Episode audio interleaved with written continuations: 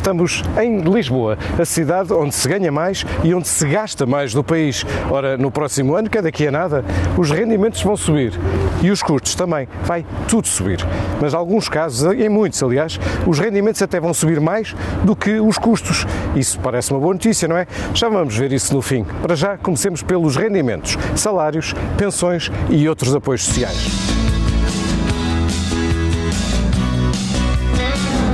Salários. Quase toda a gente vai ganhar mais no próximo ano. Primeiro, o salário mínimo sobe para 820 euros. É um aumento substancial, bem acima da inflação, que abrange centenas de milhares de portugueses. Com ele sobe também, segundo, o mínimo de existência. Quem ganha até este valor por ano não paga impostos, seja através de salários, de recibos verdes ou de pensões. Terceiro, o IRS desce. Desce para os rendimentos até ao quinto escalão. Vai, na prática, significar um aumento de salário líquido na casa dos das dezenas de euros para a maioria dos portugueses, em alguns casos, para os salários mais elevados, acima dos 100 euros. Os mais beneficiados são à volta dos 2 mil euros por mês, ou seja, abrange sobretudo a classe média. 4. IRS jovem. Quem tem dos 18 aos 26 anos, ou até aos 30, se for doutorado, vai pagar menos IRS. No primeiro ano, nem paga sequer. Depois vai pagando um pouco mais, enfim. Ao fim de 5 anos, é como se tivesse trabalhado 5 anos e meio. Ganha mais 7 ordenados. É essa a equivalência. Quinto, quem tem como patrão o Estado. Os funcionários públicos beneficiam de três efeitos: a descida do IRS, o aumento das progressões e os aumentos salariais, que serão de 3%, com o um mínimo de 52 euros. Estamos a falar de centenas, mais de 700 mil funcionários públicos. Caminhos sem.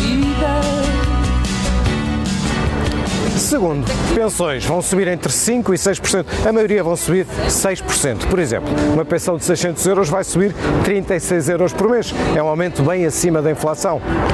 3. Os outros apoios sociais. É uma autêntica rosa dos ventos. O chamado indexante de apoios sociais é o que define todos os apoios e ele vai subir 29 euros em janeiro para 509 euros. Ora, isto faz com que suba tudo.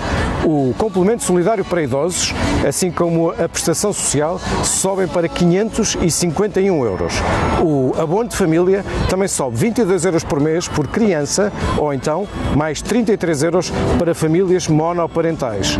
Também o RSI vai subir e o subsídio de desemprego passa para um mínimo de 587 euros e um máximo de 1.270 euros, ou seja, mais 75 euros. Ah, o subsídio social de desemprego também sobe de 408 para quem vive sozinho a 509 euros para quem vive em família.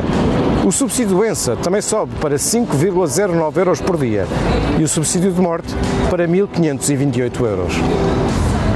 Vamos agora falar das despesas, dos gastos que vão aumentar no próximo ano e começamos pela habitação. As rendas vão subir e vão subir bastante, como não subiam há décadas, porque não está previsto desta vez nenhum travão às rendas. Sobem quase 7% e sobem todas, até as rendas antigas, anteriores a de novembro de 1990. Nos transportes, está previsto que os passos sociais nos transportes públicos não aumentem e os passos serão gratuitos para estudantes até aos 23 anos.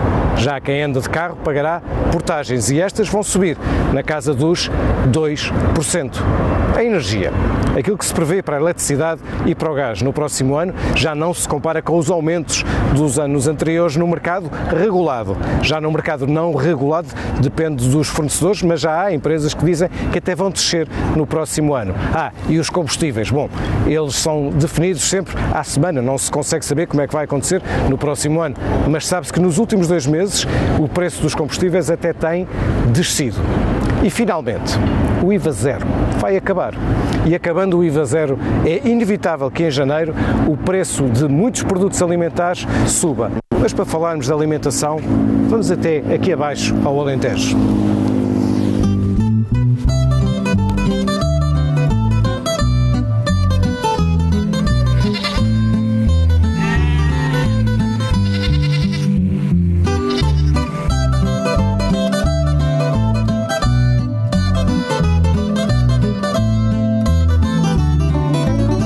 Depois, a agricultura.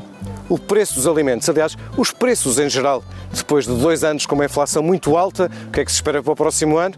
Que os preços continuem a subir, mas menos. Ou seja, há previsões da inflação para o próximo ano que, apesar de tudo, é mais baixa do que até aqui. E isso é uma boa notícia, mas não significa que os preços desçam. Eles sobem, é menos. Ah, e há outro impacto que a inflação tem sempre de colateral, em que Nas taxas de juro. Vamos sair daqui do Alentejo e vamos dar ali um saltinho à Alemanha para ver o que é que nos espera.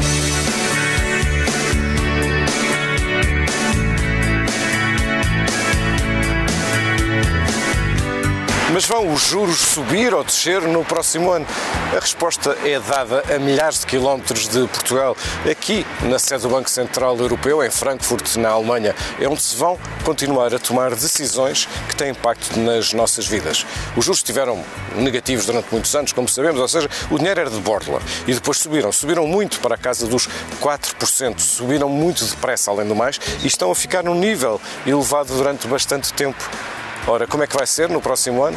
A maioria das previsões aponta para que os juros continuem altos e talvez lá para o verão comecem a descer, mas mesmo começando a descer, eles deverão ficar num nível próximo dos 3,5% daqui a um ano, no final de 2024, ou seja, as prestações vão continuar caras. E não são apenas as prestações do crédito à habitação.